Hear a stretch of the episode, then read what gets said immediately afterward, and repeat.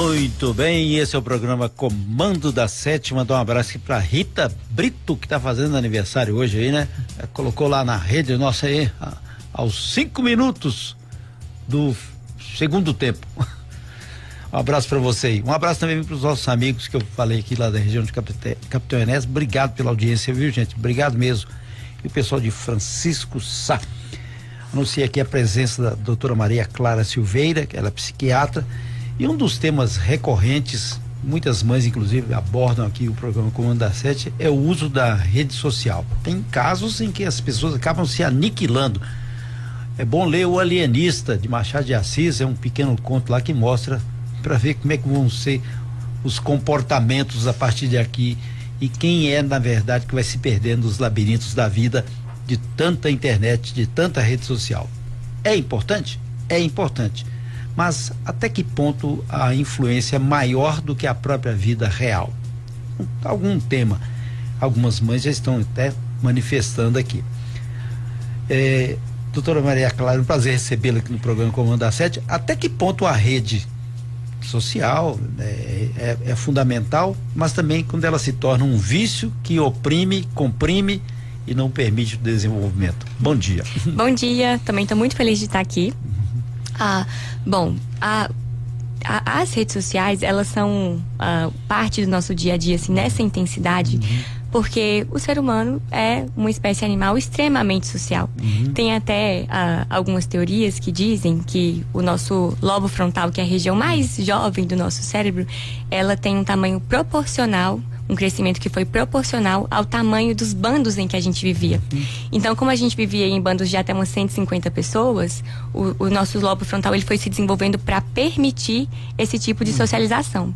Então, eu comento isso para a gente começar a entender a dimensão que a, a vida social ocupa, a importância que isso tem na vida das pessoas. E quando a gente fala de uma coisa que está intrinsecamente, assim, é, materialmente gravada na nossa biologia, isso vai uh, ter um apelo muito grande para o nosso comportamento. Então, uma, um ambiente que permite uma interação social em que eu tenho é, uma uma recompensa imediata. Eu vejo alguém que comenta alguma coisa que eu fiz, alguém que me dá um coraçãozinho, alguém que me segue. Isso me dá um senso de importância, de participar. É, isso é extremamente gratificante e, por isso, potencialmente viciante também.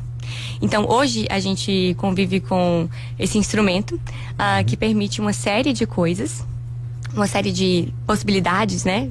Não podemos negar, mas que tem um potencial de capturar todo o nosso interesse também. É, e aí o problema é quando ele fixa mais tempo ou exige mais tempo da gente do que na verdade deveria, né? Sim, sim, porque existem alguns problemas. A interação social é uma coisa extremamente gratificante, sim, mas a interação através das telinhas não é necessariamente a mesma coisa de você estar tá com uma pessoa ao vivo. Uhum. É, e, a, e a telinha tá aqui na sua mão. Para você encontrar uma pessoa que você conhece, que você gosta, você tem que sair de casa. Então, essa a conveniência acaba substituindo o, a, o que seria a premiação verdadeira, que é estar com, a, com as pessoas que a gente gosta. Uhum. Esse, esse olhar, né? Isso. Conhecer, a, entender a reação verdadeira. Isso. E até o fato de a gente é, interagir por meio de uma tela, a tela tem seus uhum. problemas. Quais são os problemas da tela? A gente fica olhando para a tela em uma visão que é muito de perto. Uhum. Uh, isso deixa o nosso sistema nervoso autônomo, que é o que controla sudorese, frequência cardíaca, respiração, ou seja, aquela sensação de, uhum. de uh, excitação, de preparação para um perigo, ele deixa esse, né, esse sistema hiperativo. Então, o contato com a tela, ele é ansiogênico. Apesar de a relação social ser gratificante, o contato com a tela é ansiogênico. Uhum. Dá ansiedade. Então, além disso, a, a própria questão de, de você assim, o, a, a, tela, ela emite uma luz que ela é azul e ela uhum. perturba o nosso sono. Hoje é muito comum, frequente até demais, as pessoas terem queixas de sono. E sono é uma coisa muito multifatorial, né? Que envolve é, humor, sedentarismo, etc. Mas as telas atrapalham o sono das pessoas. Uhum. A, a luz azul, ela inibe a secreção de melatonina, que é o hormônio do sono. Então, uh, se você mexe muito no celular à noite, você não dorme tão bem além do que, uh, os, as redes sociais elas são feitas hoje para serem infinitas. Então você não tem hora para sair dali. É, a pessoa perde um tempão danado. Nossa, tem gente que perde a oportunidade. aliás, ele acha que se não estiver conectado, ele perde a oportunidade. É o contrário, né? Isso, isso. É exatamente isso. Uh, tem algumas estratégias. O que, que, acontece? As pessoas que desenvolvem as redes sociais, elas estudam comportamento humano e desenvolvem as redes sociais para que elas sejam o mais viciante possível, para que você uhum. passe o maior tempo possível ali.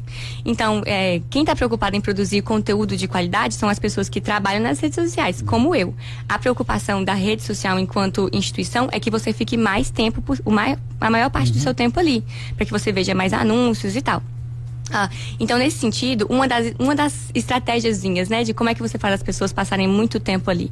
Você é, cria essa sensação, que até certo ponto é uma ilusão, de que ali você vai ter é, oportunidades, ali você pode ganhar dinheiro, ali você vai.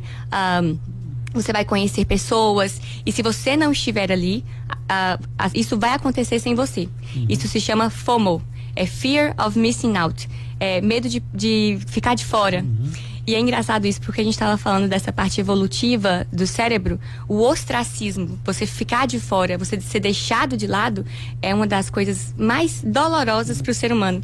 E aí a gente pode pensar de qualquer experiência que você teve, assim, de, por exemplo, quando você era pequeno e seus coleguinhas te deixaram de lado, não era uma sensação, assim, de abrir um buraquinho no coração?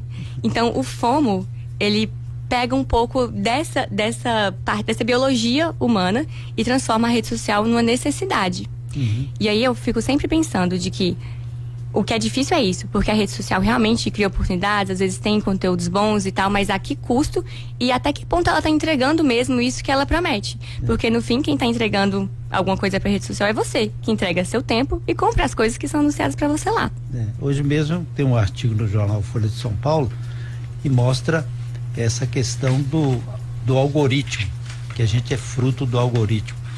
Aqui é um, um texto até de Ross Dout, ele é jornalista, cientista. Ele fala que mais resistir ao domínio do algoritmo requer energia, criatividade e coragem. E o risco para a nossa cultura é que nossas habilidades tecnológicas e nossa exaustão cultural estejam atuando em parceria para defender a decadência e caminharmos apenas para a mesmice. Sim. Será que um, a gente poderia caminhar para essa mesmice? Vamos dar um exemplo. Recentemente, é, o Caio Castro estava dando uma entrevista, ele falou uma coisa que gerou polêmica. Uhum. E aí, nos três dias seguintes, estava todo mundo falando disso. É. Porque isso é uma estratégia. Assim, quando você fala de um tema que envolve uma pessoa famosa e envolve uma coisa que dá polêmica, você consegue que as pessoas é, fiquem, fiquem retidas no seu vídeo. E será que aquilo era uma coisa assim? É interessante debater sobre isso, mas eu acho que isso reforça o argumento do jornalista de que caminha para a mesmice. À medida em que a gente quer que, que, que, as pessoas fiquem retidas no nosso conteúdo e que a gente vai aproveitar todas as ondas de, de coisas que estão irritando, que estão sendo comentadas para poder falar disso, a gente vai fazer esse movimento das redes sociais, né? De polarizar, de falar muito de uma coisa e a gente tá perdendo a oportunidade de falar de um tanto de outras coisas é, também. até mesmo de buscar uma criatividade maior. Né? Sim. Né? Sabe, Said, tem um experimento muito legal que, que é como é assim. Tá, é um pombinho e uh, os cientistas davam comida para ele a partir de algum movimento que ele fazia. Então, por exemplo, se ele levava, levantava a asinha, dava comida. Se ele abaixava a cabecinha, dava comida. Isso para estudar o comportamento a partir uhum. de um pombo. Então, a gratificação é a comidinha e o comportamento é a. Né, ou seja lá o que ele estava fazendo. Uhum como a premiação, ele recebia comida a partir de sinais que eram confusos, do tipo, ele levantava o bracinho, ele recebia, aí ele achava que era o bracinho, ele levantava de novo e não recebia. Aí no fim do experimento, o pombo estava batendo o corpo todo, tentando descobrir o que que fazia ele receber a gratificação. E o algoritmo faz isso com as pessoas. Mas o que que ele muda todos os dias? O que que o algoritmo quer que eu faça agora? E eu tentando fazer o que, que o algoritmo quer que eu faça. E o que, que eu quero falar? E o que, que as pessoas querem escutar?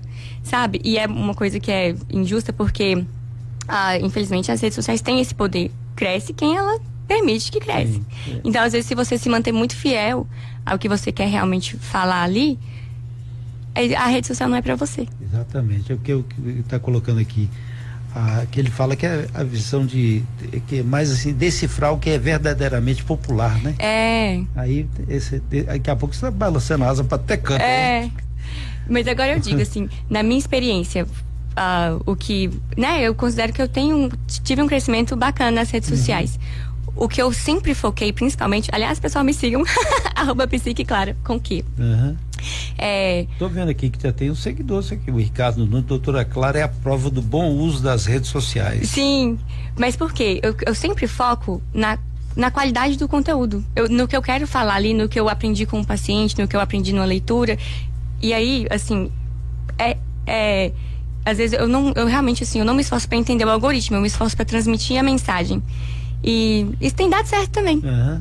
É, muita gente tá precisando também, né? É. O Guilherme Fius estava falando aqui, muito bom ouvir a psiquiatra Clara. Aí hoje a galera do Beat tá ouvindo ela, uma pessoa profissional. Opa, bom demais. Ai, um beijo, pessoal. Eu amo o apoio de vocês. Bom demais. Uhum. Agora, quando isso se torna um perigo? Por exemplo, isso tudo, uma, mãe, quer ver, ela colocou no, que ela viu o post da rádio que você viria aqui e uhum. ela que, fez um questionamento. Meu filho, ele não quer mais estudar. Ele acha que o caminho para se aperfeiçoar é na rede social. Ah, sim. Então, é, eu cheguei aqui, o pessoal tava falando, nossa, é médica novinha. Mas na minha época, na minha época a gente não falava assim, ah, o que, que você quer ser quando crescer? Ah, eu quero ser youtuber, eu quero ser influencer digital. Isso não era uma coisa que as pessoas da minha geração, millennial, né, viveram. Uhum. Hoje, você escuta as crianças falando isso, que a profissão que elas querem seguir é ser é, digital influencer, youtuber e tal. E realmente é uma possibilidade de trabalho que a gente está aí para compreender. Uhum. É claro que é um meio extremamente competitivo. Às vezes pode ser equivalente a pessoa falar assim: ah, não, eu quero ser é, cantora, quero ser uma, um jogador profissional. Então não é uma coisa assim que. Né? Ah, eu quero. Isso vai exigir muito trabalho e muito esforço de qualquer forma. E é diferente você produzir conteúdo de você consumir conteúdo. É. Então, ah, o que, que eu quero dizer? É que, por exemplo, às vezes, para a pessoa que fala, não, eu não quero estudar, eu quero só. Eu quero ser youtuber fica parecendo que você precisa que, você, que isso te autoriza a consumir conteúdo o dia inteiro. E, na verdade, é. isso significa que você tem muito trabalho pela frente. E qual o conteúdo que você vai ter, né? É, exato. Bem, excelente ponto, site. Acabando que vai ter. Enfim, por exemplo, eu sou formado em, em, em literatura universal. Uhum. Sou demodê, fora de moda, que ninguém uhum. mais observa isso. E quando se estuda semiótica, você faz os processos de comparações, até neurolinguísticas. Uhum. Muito bem. Esse tipo de conteúdo não vai interessar. Talvez não. Ou vai ter um, um, público muito restrito. Restrito. O que, que eu percebo? Uh, isso, hoje eu até trabalho com equipe e hoje essa questão de conteúdo, ela vai ser cada vez mais nichada. Uhum. Por exemplo, o conteúdo que eu consumo né, na internet, por exemplo, no YouTube, é, eu, eu, consumo muito conteúdo de ciência, é, de filosofia, de. Nossa, às vezes eu paro e vejo duas horas de aula sobre teoria da relatividade. Sim. Então, assim, pode ter um espaço, mas não é o mesmo espaço da pessoa que faz da dancinha na internet. Porque esse tipo de conteúdo, ele tem a propriedade de reter o seu olho. Às vezes, assim, você nem queria estar olhando para aquilo, mas é, é uma coisa que faz um gancho na sua mente, uhum. que você fica ali 0,3 segundos a mais e o algoritmo pega aquilo e lança aquilo para um, um, número maior de pessoas, é. sabe? Mas eu diria que se a internet for ocupar esse espaço todo que ela, e ela vai, seria muito bom ter pessoas falando sobre literatura universal na internet. É, é menos, né? Você observa que tem pouca gente ainda abrindo, porque também ninguém está lendo mais, né? É. Um ouvinte mandou aqui que comprou o combo da, do Dante Alighieri, né? Na verdade, Dante Alighieri já fez a Divina Comédia que chama atenção, mas é uma trilogia importante. Raramente alguém fala isso. Uhum. e eu vou falar aqui é, para quem está ouvindo. Eu leio muito. Uhum. Ler é diferente. Assim, às vezes as pessoas podem achar que a leitura pode ser parecida com consumir alguma coisa na internet. Ler é um exercício que a gente chama de entretenimento ativo. Quando você lê alguma coisa e transforma aquelas palavras em imagens, em história, é sua mente que está produzindo o que você está uhum. consumindo ali. Que é diferente da rede social, em que você pega uma imagem e aquilo entra para sua cabeça. Esse tipo de entretenimento que é ativo, ele tem propriedades mais é, relaxantes, mais enriquecedoras. Uhum. E aí, por exemplo, ler na beira do da, ler ao dormir relaxa. Consumir rede social ao dormir já te, te é deixa alerta. É o é. contrário. E, é, e é importante uhum. voltar a ler, gente. É. é fundamental, porque ali você também tem um processo de criatividade, de, de, de impulsão, né? Uhum. Para decodificar. E capacidade de decodificar está faltando no mercado. Uhum. E capacidade de ler e interpretar, sabe, Said? Eu vou até fazer uma confissão Sim. aqui. Uma das coisas que. É porque quem trabalha com a internet, você recebe os comentários das pessoas. E aí, um dos comentários que às vezes mais me dão uma irritadinha é quando o conteúdo da pergunta da pessoa é respondido pelo vídeo, mas ela não prestou atenção ou, não ou ouviu e não entendeu. É. é.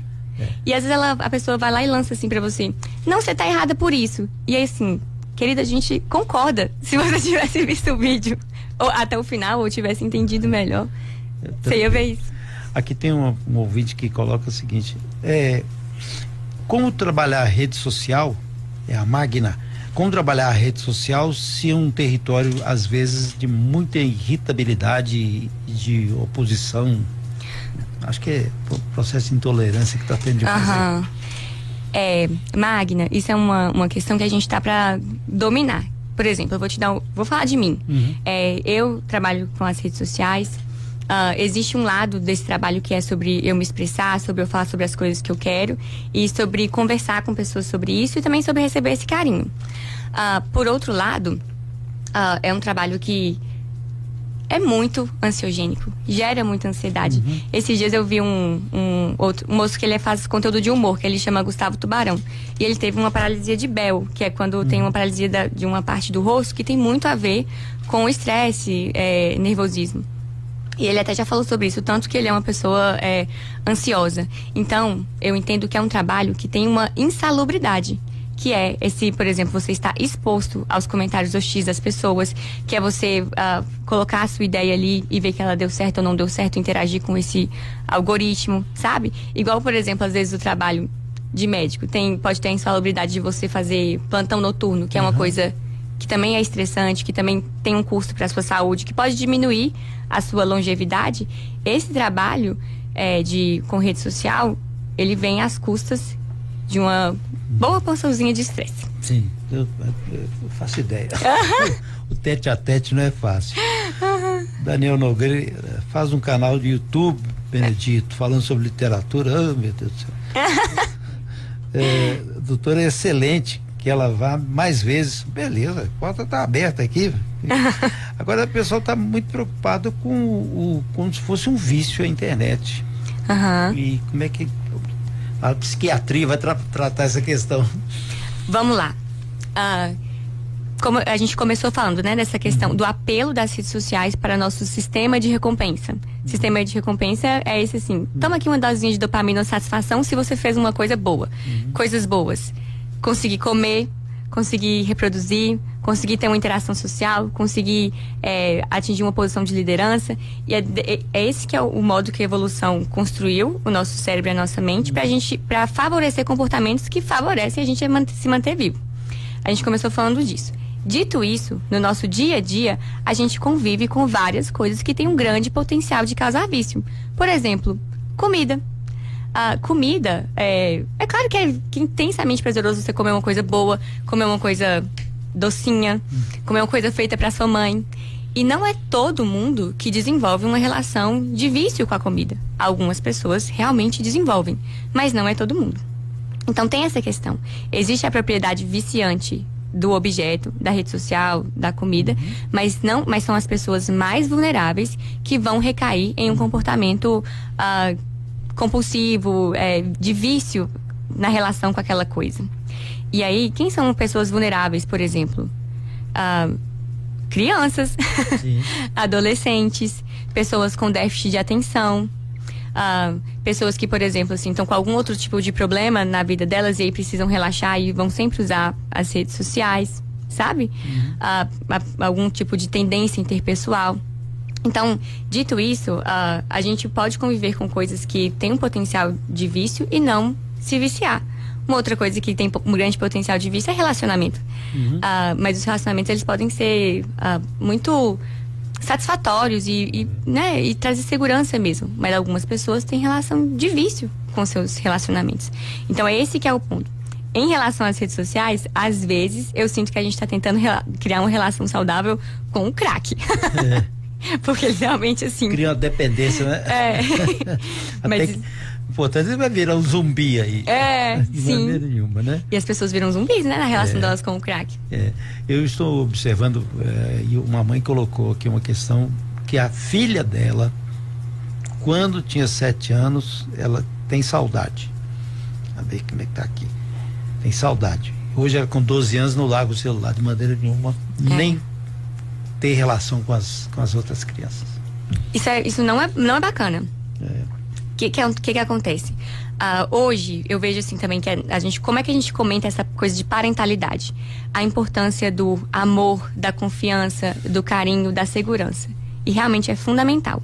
Mas é também uma necessidade da criança em desenvolvimento os limites realistas e afetuosos. A criança, a pré-adolescente, ela não pode passar 12 horas dentro de um celular. Não pode. Isso vai prejudicar a capacidade dela de sentir prazer em outras coisas da vida, de se interessar, seja por um esporte, de desenvolver amizades que sejam reais também, porque isso é fundamental. Hoje as crianças têm muita relação com na internet, né? Mas a, a, a, a- a amizade verdadeira, como a gente falou, né, no mundo real, ela também ela não é substituída, não pode ser substituída.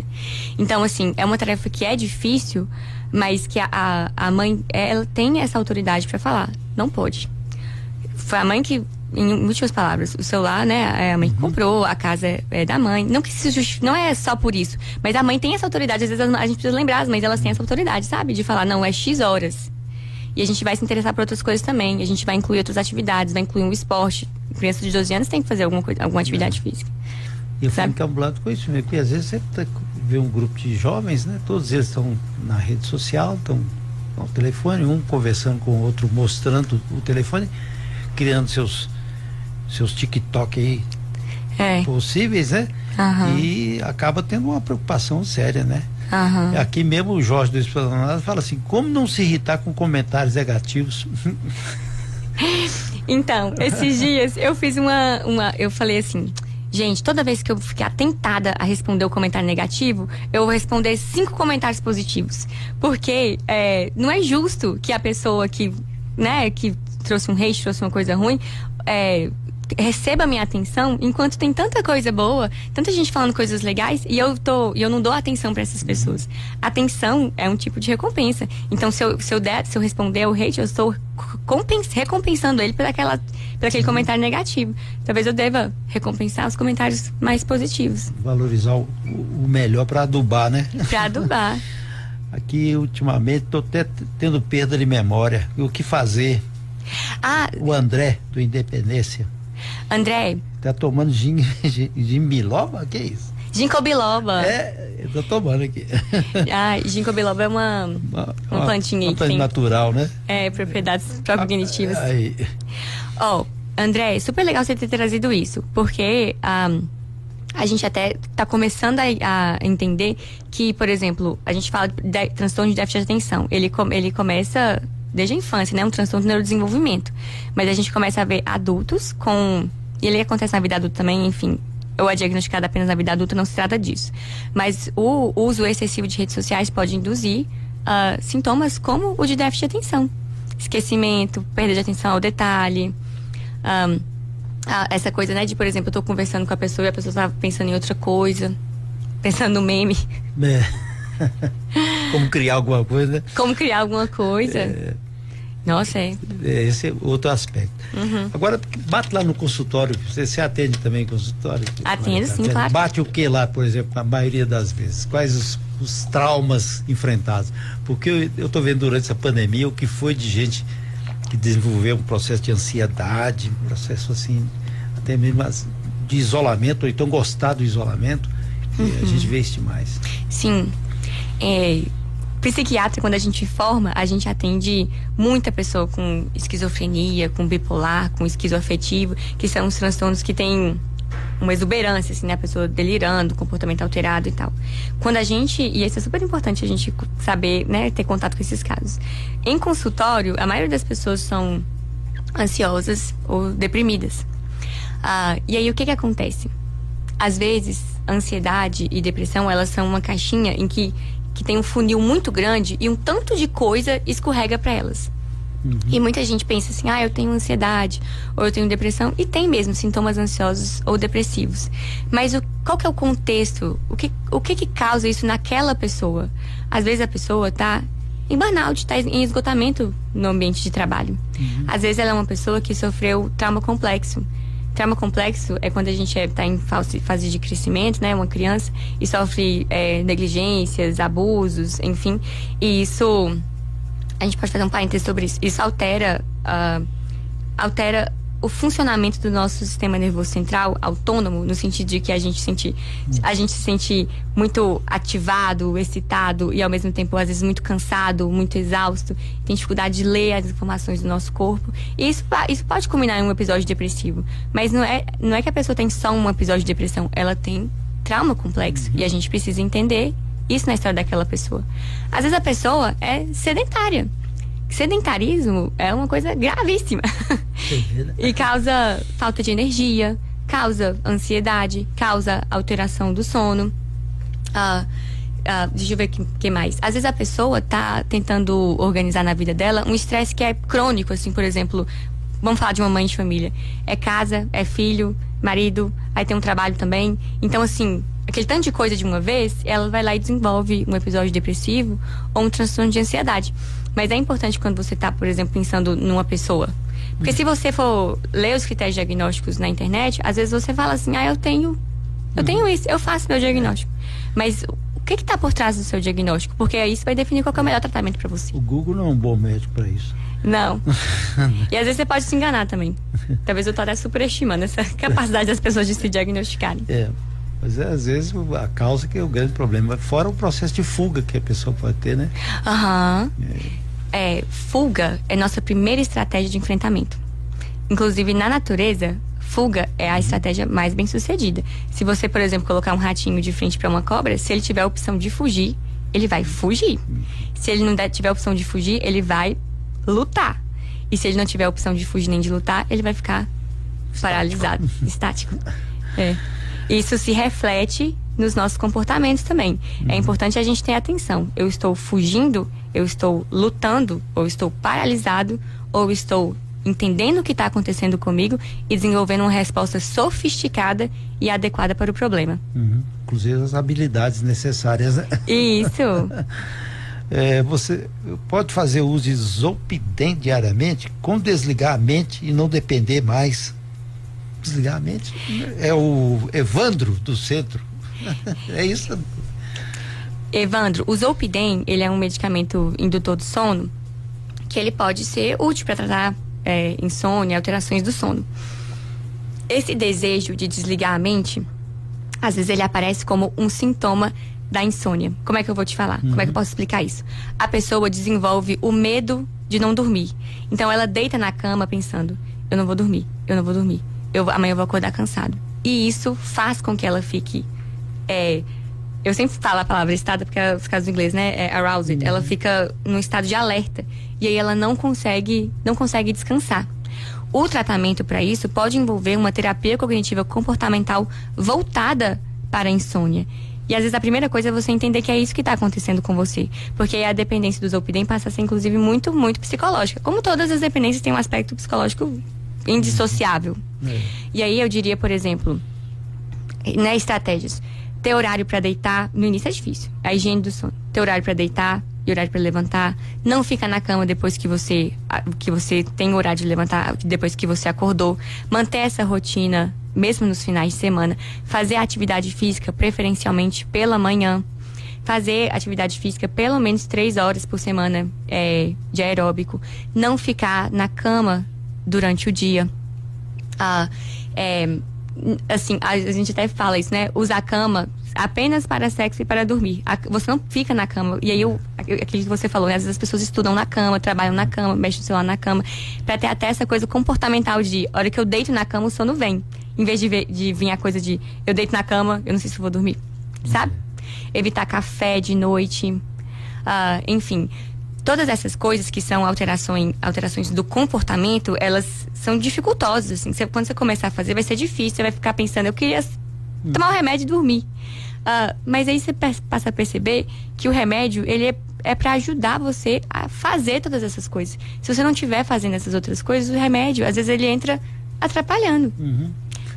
É, a pessoa acaba ter esse enfrentamento também, né? Uhum. E aí que entra a fortaleza. Uhum. e às vezes a pessoa está fragilizada no início, aí tem que ter a, a, a mão da, da profissional lá. Sim. E todo processo que você vai submeter a fazer uma coisa difícil, muita autocompaixão também. Não consegui hoje, amanhã eu vou tentar de novo. Aqui o José Pereira Santos, é isso mesmo, doutor? É, as pessoas hoje andam nas ruas manuseando o celular e se esquece, se esquece de prestar atenção nas ruas, o que acaba aumentando. Tem gente que perde até o amor que passou na frente dele, que ele não conseguiu ver. É, imagina. É verdade. Ó, oh, eu diria que assim, por exemplo, você comer mexendo na rede social é uma coisa um hábito terrível, é. terrível. Não faça isso. Você está conversando, né, num bar, não faça isso. É, é, importante a gente ter essa é um hábito, é, é quase um hábito de higiene às vezes, sabe? Você não escova o dente, usa a rede social na hora, na hora da rede social também, hum. sabe? Aqui tem uma pergunta para você aqui, doutora Clara. Matheus Costa Lima. Comenta sobre como as redes sociais criaram uma cultura de que as experiências só são válidas se forem postadas. É, elogiando seu, seu profissionalismo. Excelente entrevista. Nossa. E assim, isso é, um, isso é uma questão tão delicada, porque às vezes como é que é o turismo hoje em dia, né? Você vai num lugar, você fica ali 5, é, 15 minutos para tirar fotos é. e sair dali. Pronto. Pronto. E realmente é uma delícia você é, olhar hum. suas fotos, né? Ver suas lembranças. Mas, é, né? Que experiência é essa? É. De você foi num lugar, ficou cinco minutos para tirar fotos apenas. Que se você não tiver ido e tirado fotos postadas, as pessoas não vão saber. Então é uma questão de desconexão da gente com a gente mesmo e desconexão com o momento presente. Porque a gente está vivendo o momento presente pensando no que ele vai significar ali no futuro ou o que ele vai significar em likes. E aí, pra gente reestruturar isso, vai significar abrir mão dos likes. Sim. É, tem gente que vive em cima só do like, né? Se o dia não tiver um. Uhum. Ainda bem que eu nem sei direito o que é isso, eu fico meio perdido quando eu, eu vejo lá, mas não. Eu gosto de ver assim a, a quando tem uma, uma, um assunto que interessa, a sua entrevista mesmo, que a gente está percebendo como que as pessoas sentem também falta de um colinho, uhum. né? Sim. Ai, Said, colinho é a coisa mais importante para o ser humano. Vou falar. a sensação de conexão, de você estar seguro e que remonta assim a sensação de você ser uma pessoa pequena, sendo abraçada e protegida pela sua mãe, é assim, isso é o lugar mais seguro para o ser humano. E segurança é muito importante. E, aliás, isso que você trouxe é muito legal.